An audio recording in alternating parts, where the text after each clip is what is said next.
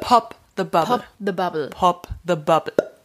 So, wir sitzen jetzt hier bei Plätzchen zusammen und Kaffee. Das ist einer der letzten Tage 2019 und wir dachten, wir gucken jetzt mal so ein bisschen zurück. Wir haben ja im, im September haben wir angefangen. Ja, September. Mit den ersten Folgen und ähm, haben seitdem ja einige Blasen versucht zu besprechen, auch zu verlassen. Manchmal ist es geglückt, manchmal nicht. Und wir dachten, bevor wir uns eine neue Blase vornehmen, gucken wir mal so ein bisschen zurück, was das bei uns vielleicht schon angestoßen hat, vielleicht auch bei euch. Wir haben ja auch Rückmeldungen bekommen auf verschiedenen Kanälen.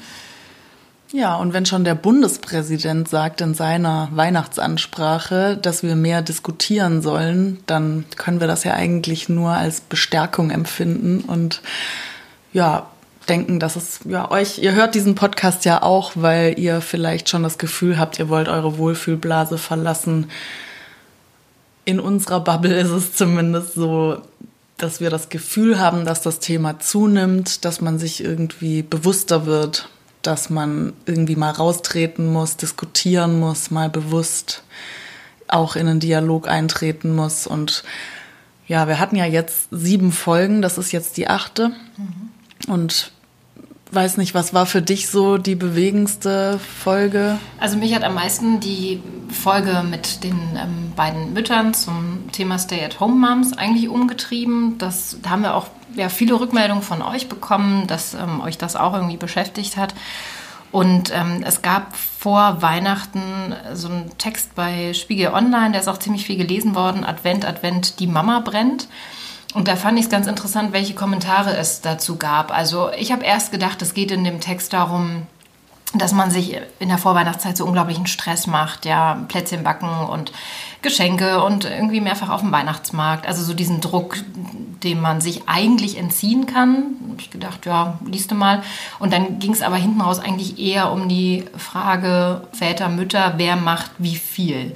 Und dann gab es so ein paar Kommentare dazu, dass Leute gesagt haben, naja, man ist ja selber schuld, wenn man das mit sich machen lässt. Also wenn eine Frau immer dieses ganze, es gibt ja einen Begriff dafür, Mental Load, wenn man das alles so einfach übernimmt und sich den Schuh auch anzieht und sagt, okay, ich kümmere mich jetzt um. Kümmere mich um alles. Um alles. Ja. So alles, was mit Familie, Haushalt, Kindern zu tun hat. Und das hat mich schon geärgert, weil ich da dann auch wieder an unsere Mütterfolge denken musste. Und ich finde es einfach super unfair immer noch mal nachzutreten, weil niemand kann von außen immer in Beziehungen reingucken, ja? Also wenn man sich kennenlernt als Paar, dann ist man anders, als wenn man vielleicht Kinder hat. Da muss man sich ja erstmal in neuen Rollen zusammenfinden. Und das heißt also, da findet wahrscheinlich in Familien ganz viel an Verhandlungen statt. Und da dann einfach so pauschal zu sagen, na, selber schuld, da habe ich keine Lust mehr drauf. Ich finde, dann lasst es einfach ja, kommentiert es nicht, teilt es nicht oder ähm, denkt euch euren Teil. Aber ich glaube, jede Frau oder vielleicht auch Mann, die sich da wiederfinden in so einem Text und denken, boah, ja krass, ey, der Dezember ist einfach Wahnsinn, ich kann nicht mehr, ich muss so viel machen mhm. und mein Partner, Partnerin macht nichts. Das finde ich irgendwie unfair und ich, das bringt uns ja auch nicht weiter. Nee. Das hilft ja niemandem. Nee. Mir, mir hat die Folge auch am meisten gebracht. Also ich glaube, das ist deshalb auch so, das sitzt so tief, diese Folge und die Schlüsse, die wir dann auch daraus gezogen haben, weil das so was Persönliches ist und auch was Emotionales. Vielleicht auch der Grund, warum Menschen denken, sie müssen da drunter unbedingt jetzt ihre persönliche Sicht posten unter diesem Artikel, ne? Und so ganz emotional gegen diese Frauen dann angehen. Das ist, finde ich, da total geplatzt also in dieser Folge. Das Krasseste war, dass ich eigentlich ähm, gesehen habe, dass es in den meisten Fällen so einfach idealistisch nicht durchzuziehen ist. Also man kann ja das Ideal haben, aber man muss es ja nicht den Frauen absprechen, dass sie das Ideal trotzdem hatten oder haben, aber es ist halt einfach realitätsfern. Und was ich eigentlich noch krasser fand dann am Ende, dass wir gesehen haben, ja, es ist nicht nur nicht möglich, sondern vielleicht ist es auch doch gar nicht so wünschenswert, weil sich das alles auf 150 Prozent aufsummiert. Dieses, ich habe irgendwie einen Vollzeitjob und bin da erfolgreich oder verwirkliche mich selbst. Und ich habe irgendwie die totale Vorzeigefamilie, die Kinder funktionieren perfekt. Ich krieg das alles super hin mit dem Abholen und mit irgendwelchen Hobbys und was weiß ich, was alles so gefordert wird. Und die Beziehung ist natürlich auch voll in Schuss und läuft bestens und wir gehen immer toll in Urlaub. Also Wahnsinn. ich meine, was, was für eine Vorstellung, ja. Also das strengt mich schon an, wenn ich darüber rede. Falls ihr die Folge jetzt nicht gehört habt, äh, das war die Folge zwei, glaube ich. Ne? Zwei, drei. Die zweite. Ja. Äh, lohnt sich auf jeden Fall nochmal da ähm, reinzuhören. Ja, also genau. Ich finde, dass in der Rechnung einfach was falsch läuft und schon allein deshalb hat sich eigentlich für mich Pop the Bubble total gelohnt. Die Rückmeldungen waren auch so. Das war so das emotionalste. Auf mich sind mhm. Leute zugekommen, die echt gesagt haben, boah, bei der Folge bin ich so richtig ins Nachdenken gekommen. Mhm. Das fand ich schön ja, zu und hören. Bauer Sage hat ziemlich viele Sympathisanten unter euch gefunden. Ja. Die mochten eigentlich äh, ziemlich viele das war auch schön, weil er für eine Graustufe stand. Er war ja überhaupt nicht militant oder, ne, er war ja kurz unter Bio eigentlich angesiedelt oder ist da angesiedelt und seine Erklärung, seine ruhige Art zu erzählen, unser Besuch auf dem Hof, das hat, glaube ich, viele. Also mir hat das auch geholfen, weil wir tatsächlich danach gab es ja jetzt dann ziemlich viele Bauernproteste in Berlin. Und mir hat das geholfen, dass wir mit Burkhardt gesprochen haben, dass ich das anders eingeordnet habe ja, was ne, diese, diese Bauernproteste. Und für mich war von vornherein klar, da geht es nicht nur um Bio gegen konventionell, sondern es gibt was dazwischen und es gibt auch bestimmte Zwänge für Bauern. Und da hat äh, Burkhardt mir echt geholfen. Das Aktuelle dann, ne, die kurzen Schlagzeilen, die es dann so gibt bei solchen Bauernprotesten. Ähm, ich hatte dann so einen Hinterbau. Ja. So. Ja, vielleicht können wir ja auch jetzt einfach mal drüber sprechen. Du hast es ja mit Medien im Prinzip schon angesprochen und mit so einer Dichotomie, die da oft vorherrscht. Also irgendwie, man will gerne Gegensätze aufmachen, man will zuspitzen, weil das eine knackige Überschrift ist oder weil das in Social Media halt einfach kurz und knackig sein soll. Und wir lassen uns von diesen Gegensätzen auch so oft treiben und uns beiden geht's ja irgendwie so, wir dass wir ja, mittlerweile total genervt sind davon. Ja, aber trotzdem merke ich schon, also wir haben jetzt über Weihnachten wieder diese Tempolimit-Debatte auf Autobahnen. Die hatten wir vor einem Jahr ganz genauso. Und es hat sich ja eigentlich in diesem Jahr nichts verändert. Auch die Argumente sind jetzt nicht irgendwie anders. Ähm, das ist ja alles irgendwie gleich. Und ich merke aber trotzdem so im ersten Reflex, ich habe sofort eine Meinung dazu. Ja. Das ist ja auch okay, dass man sofort eine Meinung dazu hat. Aber ich, ja, weil, weil sich das dann alles immer zuspitzt, dass ich auch gar nicht mehr Lust habe, sag ich mal, mich noch mal genauer mit den Fakten auseinanderzusetzen. Vielleicht auch mal zu gucken, auf wie vielen Strecken kannst du denn eigentlich überhaupt noch ohne Limit fahren. Also ich bin jetzt gerade von Köln nach Berlin gefahren und es gibt einfach rund um Hannover eine endlos lange Strecke, da kannst du nur 100 fahren. Mhm. Das heißt, da also müssen wir uns Tempo. überhaupt so aufwühlen lassen uns, von genau. so einer Debatte oder ja. ist das einfach so eine mediale Sache, ein Aufregerthema? Weil es halt immer, man denkt immer, ja, Autofahren, also Autothemen gehen immer, das ist ja so ein Journalistendenken. Hm. Dann geht es um die Umwelt in dem Fall. Hm. Es ist emotional, weil es natürlich auch um Unfälle geht, sprich um Verletzte, vielleicht auch um, um Tote, hm. um so ein Unfallrisiko. Aber ich merke irgendwie, ich habe da ja, ich finde es schade, dass wir solche Debatten führen. Ich will nicht sagen, dass ich das Tempolimit keine wichtige Frage finde, aber ich finde irgendwie andere Fragen wesentlicher. Zum naja, Beispiel. Dinge, die einfach breiter dann besprochen werden müssten, die nicht so auf so einen kleinen, kurzen, knackigen Nenner gebracht werden können, also so schmissig sind. Genau, aber ich finde, wir haben gesellschaftlich ja ganz andere Dinge, die wir besprechen müssten. Pflege, das, das, oder das Thema Rente. Ja, was haben wir noch im Alter? Wie können wir ja. dieses, also wirklich so Themen, die eigentlich eine, gesellschaftlich viel ja, die, die viel relevanter sind. Naja, da würde ich jetzt mal dagegen halten und sagen, diese Sache mit dem Tempolimit ist ja auch eine Stellvertreterdebatte für eine Umweltschutzdebatte und vielleicht eine Sicherheits- und oder Hedonismusdebatte. Ne? Da kann man ja vieles rein projizieren. Und ich glaube, das ist vielleicht auch dann das Problem. Man nimmt so ein kleines Fragment, also sowas wie jetzt Tempolimit und, und diskutiert das total emotional, aber es deckt eigentlich gar nicht das große Thema richtig ab und kann dadurch auch relativ leicht weggeturft werden, weil man ja irgendwie Zahlen hat, dass das irgendwie nur eine Nachkommastelle ist, was das wirklich prozentual ausmacht, was jetzt den Emissions Wert angeht oder so. Also müssen wir uns ständig an solchen Stellvertreterdebatten abarbeiten oder können wir nicht einfach mal sagen, wir müssen wirklich profund über Mobilität sprechen und wie wir Investitionen irgendwie anders umsetzen, wie wir sie so steuern, dass wir das große Umweltthema, das ist ja ein riesiges gesellschaftliches Thema, dass wir das angehen. Man könnte ja eigentlich nicht sagen, dass das Umweltthema kein wichtiges keinen wichtigen Stellenwert hat, so, ja. Ja, hat schon, ja. Hat deswegen, schon. und, und ich glaube, deswegen lassen sich dann auch viele Leute so aufwühlen, weil sie dann irgendwie finden, das Ganze spitzt sich jetzt zu auf Hedonismus, Freiheit versus Umweltschutz. Ja. ja, wir haben halt dann sofort immer wieder dieses, ähm, das, das klassische Schwarz-Weiß-Denken. Ja. Und jeder guckt, wo gehöre ich hin? Bin ich eher da oder bin mhm. ich eher da? Oder man blendet es vielleicht ganz aus und ja, hat dann irgendwie keine Lust mehr mitzudiskutieren. Aber auch das ist ja gefährlich. Ne? Dass man, wenn man jetzt irgendwie sagt, man zieht sich dann raus, weil dann zieht man sich vielleicht bei der nächsten Debatte auch raus und bei der nächsten auch, die vielleicht dann aber wieder relevant ist. Ja. Ähm, Was schon einfach problematisch ist, das wird man vielleicht jetzt auch nicht. Das wird, segelt der Zettel runter. das wird man jetzt auch nicht total auslöschen können, aber es ist einfach problematisch, wenn man immer so diesen Gegensatz diskutiert, also Schmutzfink versus Umweltschützer, Hedonist versus Mutter Teresa, ja.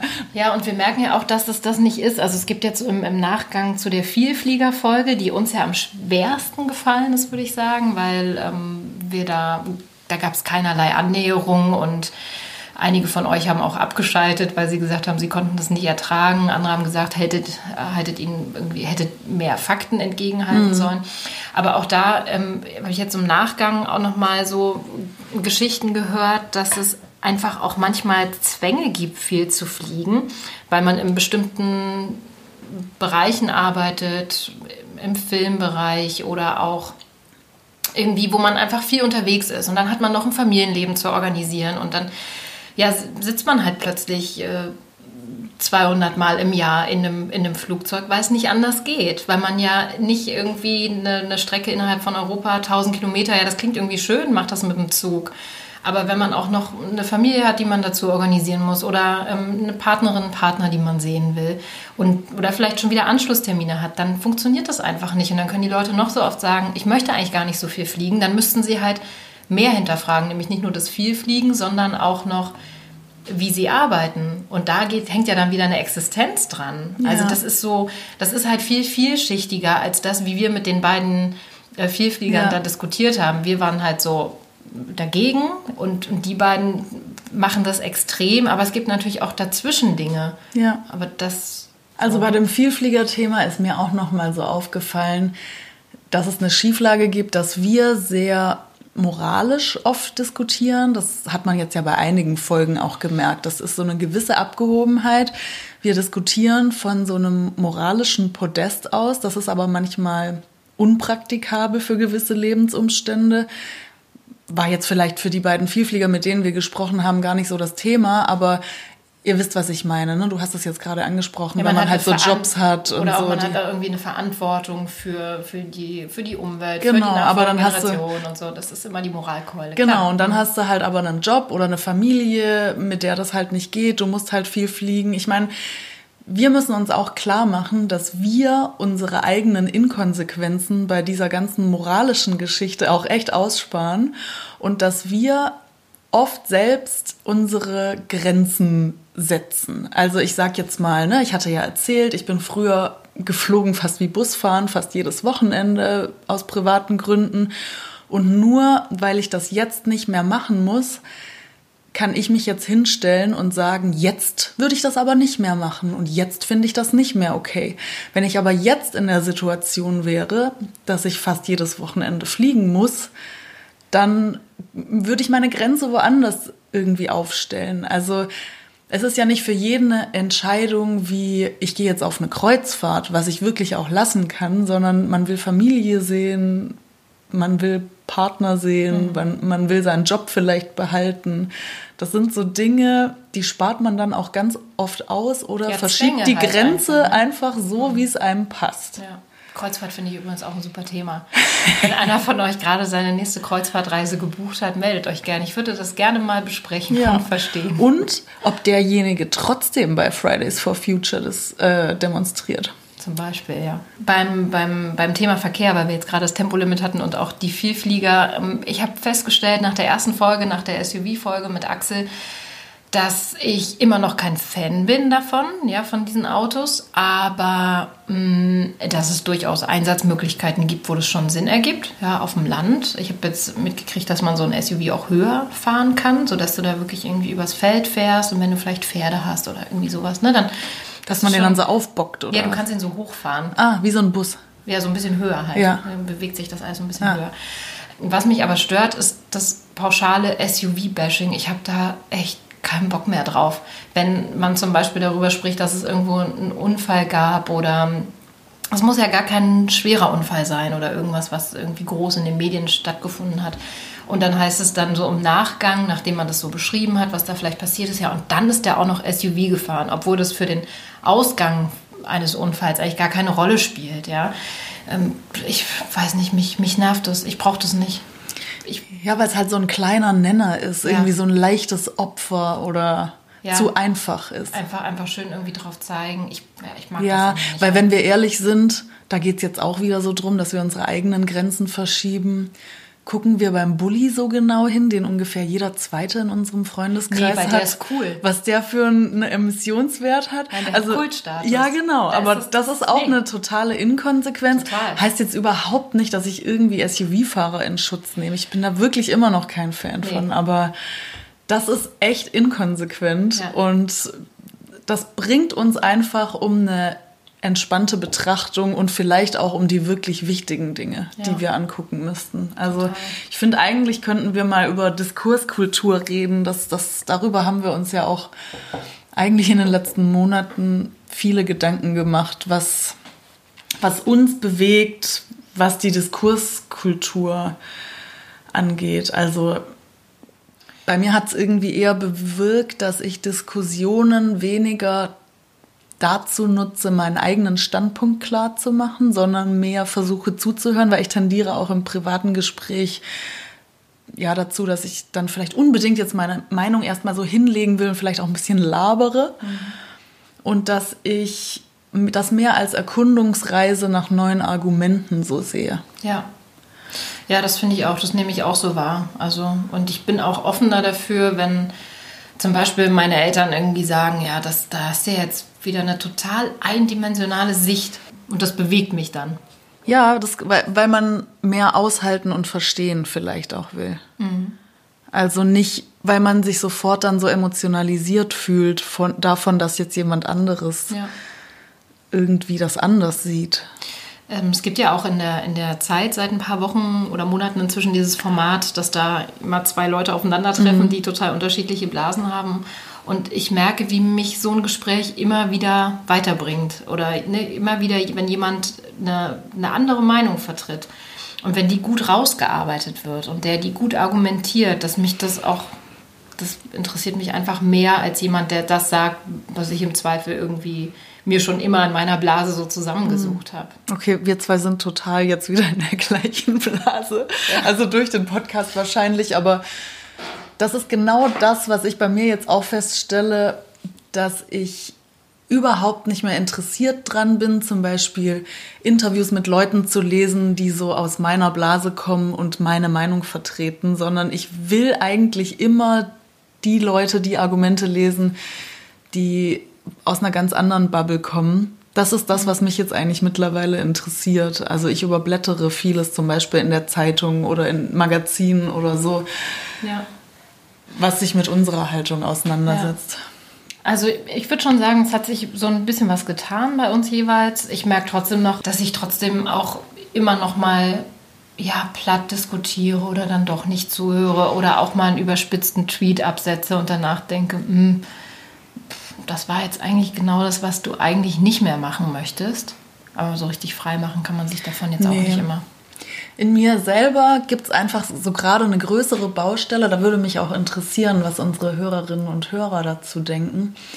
wenn es jetzt so drum geht, dass man über die Ränder spricht gesellschaftlich und wirklich auch über so Themen, bei denen man eigentlich für sich selbst definiert hat, da gibt's kein Vertun so, da bin ich ganz, ganz fest in meiner Meinung, da will ich auch gar nicht groß drüber diskutieren. Also ich sag jetzt mal Rassismus, ähm, generell auch Ausländerfeindlichkeit, Homophobie und so, das sind so Themen, da würde ich wirklich sagen, es gibt einfach Grenzen, so ich muss das nicht mit jemandem verhandeln, ob irgendwie Rassismus in Ordnung ist. Aber ich stelle eben fest, dass ich neu drüber nachdenke, wie ich da jemanden angehe. Also ich sag jetzt mal, früher saß du vielleicht mal irgendwo an einem Küchentisch und dann hat jemand was Rassistisches gesagt und dann war so der Reflex, das ist rassistisch, so hör auf, das darfst du nicht sagen, so. Man war selber sofort emotional. Das Gegenüber hat sich angegangen gefühlt und hat dicht gemacht. Und in mir bewegt sich da gerade was, weil ich denke, ich will natürlich immer noch das Gleiche eigentlich sagen. Aber was erreiche ich damit überhaupt, wenn ich jetzt da so reagiere, wie ich das früher gemacht habe? Also wie gehe ich auf den anderen zu? Wie bespreche ich das mit jemandem, ohne dass ich das Ganze zur Verhandlungsmasse mache? Aber wenn ich was bewegen will bei jemandem, dann muss ich das irgendwie anders angehen. Wir brauchen ein anderes Kommunikationsverhalten. Ja. Ja. Und das ist, das ist wirklich was, ich bin da noch nicht so weit gekommen, weil das ist ja, das grenzt auch so ein bisschen an diese Debatte an, was, was kann man überhaupt noch verhandeln und was schließt man aus. Ne? Wir wollen ja gerade die Graustufen und auch das, was irgendwie weiter draußen ist, mal mit reinholen, aber wir haben ja für uns auch so Grenzen diskutiert hier im Podcast und sagen jetzt, wir müssen jetzt hier nicht Rassismus zur Debatte stellen. Nee, wir überlegen ja immer noch, wie wir das, ähm, das Thema AfD abgehängt sein, wenn man den Begriff überhaupt so verwenden kann, weil das ja auch wieder so wird sich abgehängt und dann definiert man Regionen und ja. Ne, das ist auch wieder so, ein, so eine gewisse Zuspitzung. Genau, ähm, aber da haben wir auch, wir beiden ja immer wieder diskutiert, wie machen wir das? Reden wir mit jemandem, der die AfD wählt und der das bewusst tut oder der das aus Protest macht? Wie lange können wir mit demjenigen dann diskutieren? Oder reden wir mit jemandem, der vielleicht versteht, dass Menschen die AfD wählen, weil sie keine politische Alternative mehr sehen? Da sind wir ja noch nicht ganz zum Ende gekommen, ne? Wie nee, wir das machen. Ja, weil es halt einfach auch immer da dann so in den Bereich geht, dass man was plötzlich so als verhandelbar ansieht. Also wenn jemand, ne, wählt jemand die AfD, was, was ist dann mit den wirklich rechtsaußen Dingen, die man dadurch akzeptiert und so. Also da, da, wir sind uns da noch nicht so richtig einig drüber. Ähm, du bist ja mal so ins Gespräch gekommen, ne, dieses Jahr ja, das war genau, das war im Zug. Da bin ich von Hamburg nach Köln gefahren ähm, an einem Samstagabend und dann stieg da so eine Fußballfan-Truppe ein und die waren ziemlich laut und ich wollte irgendwie lesen und habe dann immer mal so ja, böse rübergeguckt und habe aber auch gemerkt, dass die auch ähm, alkoholisiert waren und dann hat sich einer plötzlich neben mich gesetzt. Dann habe ich, weil der direkt neben mir saß, halt gefragt, ob die anderen nicht mal leiser sein könnten und so und ich weiß nicht mehr genau, wie das kam, aber der hat mich dann angesprochen und meinte, na, du bist doch bestimmt hier aus so einer grünen linken Blase, du wirst doch bestimmt grün. Und dann habe ich gefragt, ja, wie, warum und beziehungsweise was willst du denn? Und dann äh, hat er halt so ein bisschen rumgedruckst und sagte dann irgendwann, na, das, das wird dir nicht gefallen, meine Antwort. So, und dann hat er gesagt, wieso wird mir das nicht gefallen? Also wenn du was wählst, dann wirst du doch dazu stehen auch. Und na, dann meinte er halt, ja, er wird die AfD. Habe ich gefragt, warum? Dann hat er irgendwie ähm, erzählt, dass seine gesamte Familie im, im, in, in der Kohle gearbeitet hat. Kam halt aus Nordrhein-Westfalen und man weiß halt nicht, wie es weitergeht. Wir haben irgendwie ein, ein Ausstiegsdatum, ein vorgeschlagenes und das hat ihn also beschäftigt. Der hat irgendwie beschrieben, er hat Kinder und seine Frau ähm, arbeitet auch, weil es nicht anders geht finanziell. Sie muss viel arbeiten. Er hätte es, glaube ich, gerne anders so, weil er halt das ganze Familienleben als gehetzt empfindet. Das hat er so beschrieben und wir haben uns da halt unterhalten und dann habe ich aber doch irgendwann mal gesagt, naja, aber warum wird es denn die AfD? Und sagt er, ja, die CDU ist mir nicht mehr konservativ genug, da fühle ich mich nicht mehr zu Hause. Und habe ich gesagt, ja, und so jemand wie Kalbitz und wie äh, den Höcke, den nimmst du dann in Kauf. Das hat er dann so runtergespielt und gesagt, ja, ach, das, das war mal irgendwie, was die da sich zu, zu Schulden haben kommen lassen. Das, jeder hat sich mal was zu Schulden kommen lassen. Also ich finde, er hat das total verharmlost. Aber trotzdem war das für mich irgendwie ein ganz gutes Gespräch oder eine gute Erfahrung, weil ich weiß ich nicht, ob ich dem früher so zugehört hätte. Wir sind am Ende nicht auf einen Nenner gekommen, aber irgendwie hat ihm das, glaube ich, Spaß gemacht, auch wenn der ein bisschen angetrunken war. Ich kann nicht sagen, wie viel er getrunken hat, aber wir waren schon auf einem unterschiedlichen Level. Das ist natürlich immer schwierig. Alkoholisch auf einem unterschiedlichen Ich war stocknüchtern. Irgendwie fand ich den trotzdem sympathisch. Ne? Und, ähm, das hattest du früher wahrscheinlich gar nicht so richtig an dich gezogen und du hast ja so nicht. nachgefragt. wahrscheinlich irgendwie hätte ich mir wahrscheinlich, ich hatte habe halt gelesen, wahrscheinlich hätte ich mir die Kopfhörer rausgeholt und hätte gedacht, ach, da habe ich jetzt keinen Bock drauf und ich höre einfach was und Kopfhörer signalisieren ja auch, lass ich bin weg, ja, lass mich in Ruhe. So. Und das habe ich nicht gemacht, sondern ich habe gemerkt, ich war interessiert. Ich habe richtig gemerkt, ich war interessiert. Ich wollte mich mit dem austauschen und ich fand es fast schade, dass er angetrunken war, weil sonst hätte man natürlich ein bisschen anders diskutieren können vielleicht. Ne? Mhm. Aber da habe ich schon gemerkt, ähm, ja, ich möchte das gerne verstehen und zumindest habe ich ja mitgenommen, da ist jemand, der ist nicht zufrieden, wie sein Leben äh, im Moment ähm, abläuft, weil er berufliche Sorgen hat, weil er kein gehetztes Familienleben möchte, es aber finanziell nicht anders geht. Mir hat es schon was gebracht, ihm zuzuhören. Mhm. Ist auf jeden Fall eine Haltung, die du in unserer Bubble wahrscheinlich nicht so häufig antriffst. Und deswegen, nee. ja. Also ich finde, das ist eine sehr schöne Geschichte und ich finde es auch cool, dass du das gemacht hast und da nicht deine Kopfhörer reingemacht hast. Ja, und ich glaube, am Ende des Jahres steht für mich einfach, dass wir eins verhindern müssen, dass wir uns zurückziehen, weil jetzt gerade ist ja dieses akute Thema, was diese diese ganze politische Isolation der einzelnen Bubbles vielleicht auch so vorangetrieben hat, damals, als das mit den Flüchtlingen war, 2015, 16, ne, als das alles so auch durch die Medien ging und Menschen irgendwelche Ängste entwickelt haben oder auch nicht das, das Thema ist jetzt ja gerade nicht mehr so akut. Und wir haben uns aber eingerichtet darin, dass wir irgendwie mit Leuten, ob das jetzt in den Familien ist oder wo auch immer, nicht mehr so stark diskutieren, weil wir diese Streits nicht mehr wollen, ja, oder diese Konflikte vielleicht auch. Und die Frage ist ja, ob man es immer so als Konflikt sehen muss. Also ich meine, wir hatten ja jetzt auch im Podcast total viele Themen, die noch nicht mal so krass äh, ans Eingemachte gingen, wie jetzt so diese ganze Flüchtlingsdebatte oder so. Und man kann wirklich auch über vieles reden und dadurch Leute verstehen. Und das muss nicht immer gleich ein Konflikt sein. Es ist einfach eine Diskussion, die einen weiterbringt. Genau, und es sind ja auch manchmal nicht die großen Blasen, sondern wir haben ja auch viele kleine Blasen jetzt in den letzten Folgen gehabt und haben auch in der nächsten Folge eher eine kleinere Blase, die jetzt keine gesellschaftsspaltende Frage ist. Ne? Das Thema, postet man Bilder seiner Kinder bei Instagram und bei Facebook und zwar öffentlich, ja, darf ja. man die zeigen oder nicht? Das ist ja keine Frage, die die Gesellschaft spaltet, aber es ist halt was, was wir für uns klar definiert haben und erleben in unserer Blase. Und ich finde auch so ein Austausch ist ja schon wertvoll, finde ich. Ja, total. Und für mich ist das Negativbeispiel eigentlich immer das, was in Amerika gerade los ist da bekomme ich das einfach sehr stark mit, dass in den Familien insbesondere gar nicht mehr über kontroverse Themen gesprochen wird. Das kann schon bei so kleinen Dingen anfangen, aber endet natürlich immer in der Politik.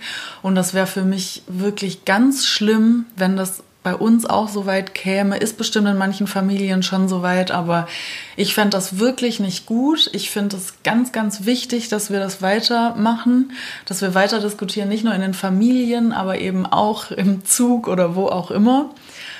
Und ja, das ist für mich einfach so der Anstoß, da jetzt auch weiterzumachen, weiter zu graben, auch mal vielleicht noch krassere Themen auszugraben und nicht immer zu sagen, oh, da bietet ihr jetzt jemandem eine Plattform und so. Das ist für mich so ein Totschlagargument. Es kommt immer darauf an, wie. Mhm. Vielleicht noch eine Sache, das ähm, fällt mir jetzt gerade noch ein. Mm, wir haben schon Rückmeldungen von einigen von euch bekommen, dass wir den Leuten ein paar mehr Fakten entgegenhalten sollten, gerade bei so einem Thema wie Vielflieger oder auch SUV. Wir sind da, glaube ich, immer noch so ein bisschen in der ja, Findungsphase, dass wir selber überlegen, mit wie vielen Fakten gehen wir da rein, mit wie vielen Statistiken, die dann unsere Haltung belegen, weil das ja eigentlich nicht die Gesprächsebene ist, die man so ganz normal führen würde. Wir würden sofort wieder in diese journalistische Gesprächs Ebene gehen und das war eigentlich nicht unser Ziel, aber wir könnten natürlich im Abspann dann immer noch mal einen kleinen Faktencheck machen, wenn das angebracht ist. das ja, ist im Prinzip so ein, so ein, so ein Punkt, über den wir immer noch mal so nachdenken, wie wir damit umgehen. Ja, dazu würde uns aber auch eure Meinung interessieren. Also wenn ihr uns dazu was sagen wollt, genauso wie was euch bewegt hat, welche Folgen euch bewegt haben, welche Themen an sich für uns noch spannend wären, meldet euch gerne. Ihr wisst ja, dass wir Pop the Bubble Now auf Twitter und Instagram heißen. Ja, E-Mail-Adresse popthebubble.web.de und ja, da könnt ihr euch jederzeit melden. Und wenn ihr andere anregen wollt, mehr zu diskutieren, mehr Themen irgendwie auf den Tisch zu legen, dann empfehlt uns gerne weiter, ob im Kleinen oder im Großen in der Social-Media-Welt. Würde uns auf jeden Fall freuen. Genau, wir wünschen euch jetzt erstmal alles Gute für 2020 auf ein diskussionsfreudiges und auch offenes 2020. Und dann hören wir uns im neuen Jahr wieder. Ihr habt ja schon gehört, um was es dann geht. Und dann sagen wir mal Tschüss, oder? Tschüss.